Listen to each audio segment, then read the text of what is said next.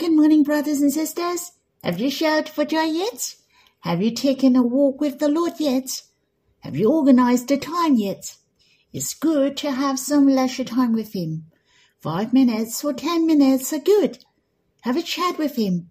Pour out your hearts to Him. Let us shout for joy for one thing. The Lord has a very glorious will upon us. That is to be in His likeness. He is our most glorious beloved. He is the King of manifold love. He longs for us to be like Him. He is the begotten Son of the Father. He likes us to be the most glorious, filled with love, and the closest with Abba. So He came. Our lives are the happiest, and our life are the most similar to the Lord. He experienced a Lord on earth.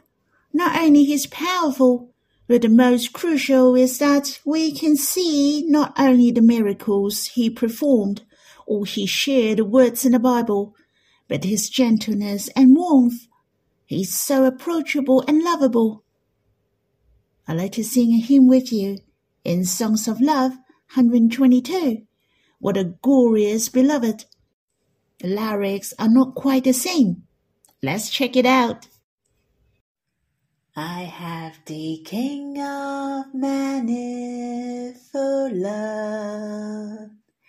Is the only begotten Son of God. Is so gentle, humble, friendly, perfect, adorable. He once calmed the raging water. He casts away Satan's power. He upholds all things. He raised the dead. He healed the sick and he filled the hungry. I hope you have time to draw near the Lord personally, or you can sing another song to worship the Lord and come before Him face to face. You can stop the recording and we'll read the Bible when you're done. May the Lord bless you. Brothers and sisters, we'll read in Psalm 115.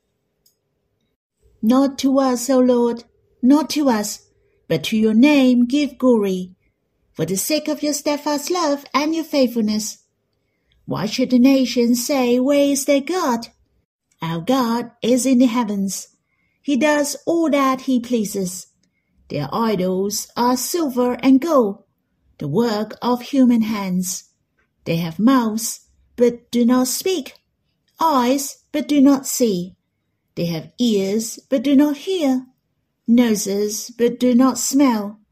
They have hands, but do not feel, feet, but do not walk, and they do not make a sound in their throat. Those who made them become like them, so do all who trust in them. O Israel, trust in the Lord. He is their help and their shield. O house of Aaron, trust in the Lord. He is their help and their shield. You who fear the Lord, trust in the Lord. He is their help and their shield. The Lord has remembered us. He will bless us. He will bless the house of Israel. He will bless the house of Aaron. He will bless those who fear the Lord, both the small and the great. May the Lord give you increase, you and your children. May you be blessed by the Lord, who made heaven and earth. The heavens are the Lord's heavens, but the earth he has given to the children of man. The dead do not praise the Lord, nor do any who go down into silence. But we will bless the Lord from this time forth and forevermore. Bless the Lord. We don't know who wrote this psalm, but the majority suggests that the background of this psalm was when the Israelites returned from captivity. They liked to rebuild the temple at that time. They just returned to their homeland they felt God was merciful to them. Yet they were signing when they thought of the former glory. In addition, The Gentiles were powerful and wealthy in their land. They were teased and oppressed, so they encountered many difficulties in rebuilding the temple. There were many differences in beliefs and values between the Jews and the Gentiles. Hence, there was a big impact to the Jewish. But one thing which was certain was that the one they believe is the true God. The Lord is Almighty and the true God. He is not the idol made by men. The psalmist mentioned whom they believe is in heaven. He is able to do all things according to his will. He is the true God, and He is our protection. The false gods are only the idols. They're made of gold or silver, or just handmade by men. They have mouths, but cannot speak. They have eyes, ears, and noses, but they are useless and unreliable. Hence, the people who made these false gods and worshipped them were the same. They are lifeless, breathless, powerless, and helpless. I guess the psalmist had a big intention on writing this psalm, for he liked to encourage his kinsmen, the Israelites, to have the confidence in God when they just returned to their homeland. They should put their trust in God. Verse 9, verse 10, and 11 speak of trusting in the Lord three times. Trust in the Lord. He is their help and their shield. Moreover, these three verses are in the middle of the whole psalm, so it is the center of the psalm. But why was it mentioned three times?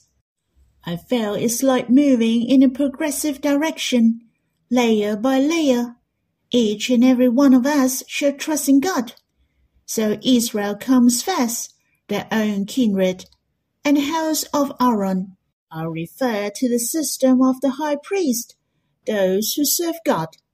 Lastly, those who fear the Lord, who is you and me, every individual in this world, from the people of Israel to the house of Aaron, the Levites who serve God, and then to those who exercise faith and trust in God. These three levels, like the waves, come one by one. It is the encouragement to us to put our trust in God. No matter what our identity is, disregard who you are and where you are. You shall trust in God. But it has to be three times? It was said that it was a duet song, where those who worship and the choir sang to each other, or they may sing together as well. Thus, if you may be aware in this psalm that sometimes you was used to refer to Israel, but sometimes we was also used.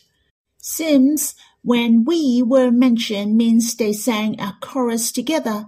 For instance, verse 1, Not to us, O Lord, not to us, but to your name give glory. In verse 3, Our God is in the heavens. In verse 12, The Lord has remembered us.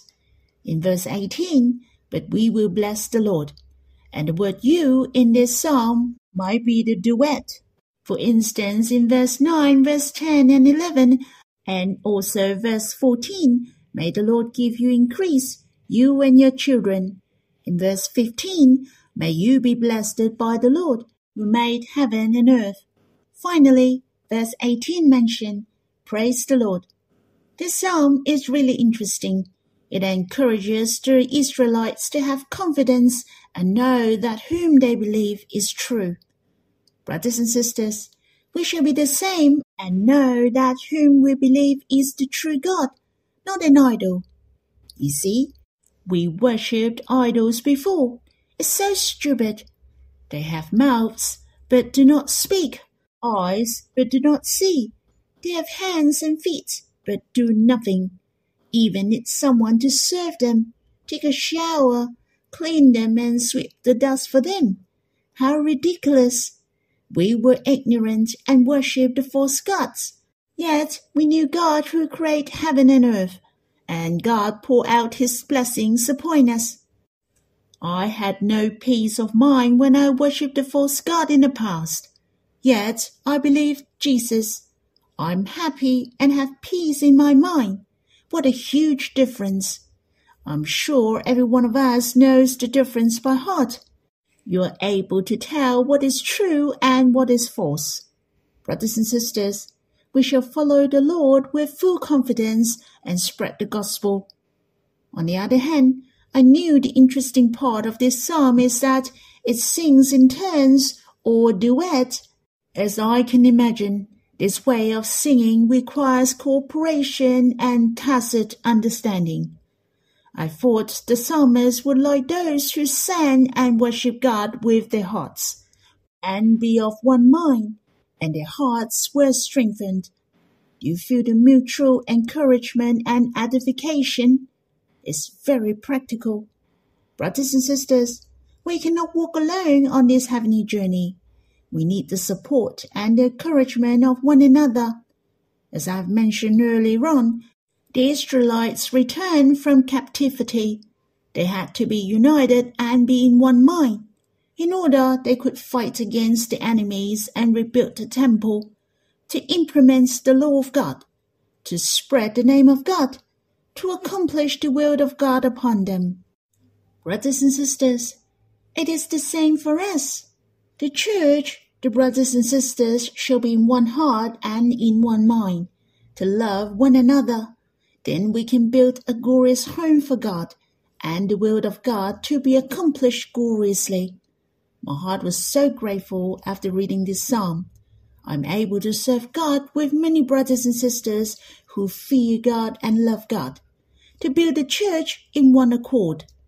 The Lord will bless those whether he is the small or the great, as it is the promise from the Bible. As long as those who are willing to bind together in one heart to love the Lord, to fear God and trust in Him. I believe He will bless us greatly. He has needs of us to preach for Him in various places, to build the glorious church, just like in verse 13 and 14. He will bless the house of Aaron. He will bless those who fear the Lord, both the small and the great. May the Lord give you an increase, you and your children. Lastly, I'd like to share with you two of my feelings and impression from this psalm. Firstly, in verse 1, after reading this psalm, Not to us, O Lord, not to us, but to your name give glory. It has repeated twice, that's not to us, but to your name give glory. But to whom? It shall give glory to God. But why do we give glory to God? For God is merciful and faithful. He who cannot lie, who keeps his commandments, and by his steadfast love, who brought the Israelites who were captivated back to the Holy Land. Not that they were smart or powerful, though they were captivated and their country was destroyed, yet they could return to the Holy Land. No longer they were the subjugated people. They could sing dance, and praise God in their homeland. And if you refer to the history, then you know it was not by the power of the Israelites or by the grace of God. Hence, the first sentence of the psalmist mentioned, the glory should not be given to them, but to God be the glory. Brothers and sisters, it is an encouragement to us. For those who fear God and worship God shall give the glory to God for all things are of God. We can stand before Him by His faithfulness. Let us think of ourselves. If you didn't believe the Lord, are you still very happy, so carefree that you have eternal peace and at ease? Brothers and sisters, are you give glory to God always? But by grace of God, I am what I am. We shall not be arrogant, but we shall humble ourselves and give glory to God.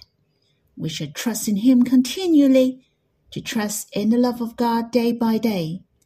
It is not by ourselves, but by the grace and the love of God. And we shall not give glory to ourselves. May all of us be His living witnesses. People can see the beauty of God through us. There is another verse of the Bible which I enjoyed, which is in verse 15 and 16. May you be blessed by the Lord who made heaven and earth. We have to shout for joy. Rightly, we shall shout for joy, for we are blessed by God who creates this heaven and earth. You see how great and wonderful is this world which God created. It's really glorious and abundant, which is beyond our comprehension. And He is the one who blessed us. Thus, what we have gained must be a huge blessing. It's very amazing and brilliant and unpredictable. In verse 16 mentioned, the heavens are the Lord's heavens, but the earth he has given to the children of man. This verse is my favorite, and there are three aspects of meditation. Firstly, when I read this verse, I find you and I are truly the heirs of God. We will inherit all things. We will inherit the inheritance of God with the Lord. The heavens are the Lord's heavens, but the earth he has given to the children of man. He gave it to us freely. Secondly, which I really enjoy is that God is so generous and he is not stingy at all, who is very gracious to us. You see how abundant is the earth? Man has plenty to enjoy and is all free. The creation of God is numerous he likes you and me to enjoy and to enjoy all things. The most crucial is to enjoy His love. He gave the earth to man. It is so pitiful that man sinned and departed from God. When we meditate this verse in the end, I'm so grateful to the Lord who came to the earth and became a man. He came to visit men and died for us on the cross brothers and sisters, that through death the Lord may destroy the one who has the power of death, that is, the devil, in order to regain the sovereignty of this earth. Brothers and sisters, this verse mentioned, but the earth he has given to the children of man. I was thinking it is God who gave the earth to you and me through the Lord Jesus. The Lord Jesus is worthy to take the scroll He's worthy of the throne. The Lord Jesus is worthy to be the King. How precious! The Lord likes to share the royalty with us. We will sit on the throne with the Lord. He has declared, All authority in heaven and on earth has been given to me, and He has given us the authority to be the children of God. We will inherit all things and gain glory with the Lord. The Lord will share all things with us. What the Lord have in eternity is my eternity as well. Brothers and sisters, let's have some time to give thanks for this psalm, which is very treasurable. I hope you have time to quiet yourself and enjoy His presence. You can respond to Him by singing a song. You can give thanks. You can shout for joy you can pour out your heart before Him as long as you have your personal time to draw near to the Lord, for it is the most precious moment in life. May the Lord bless you.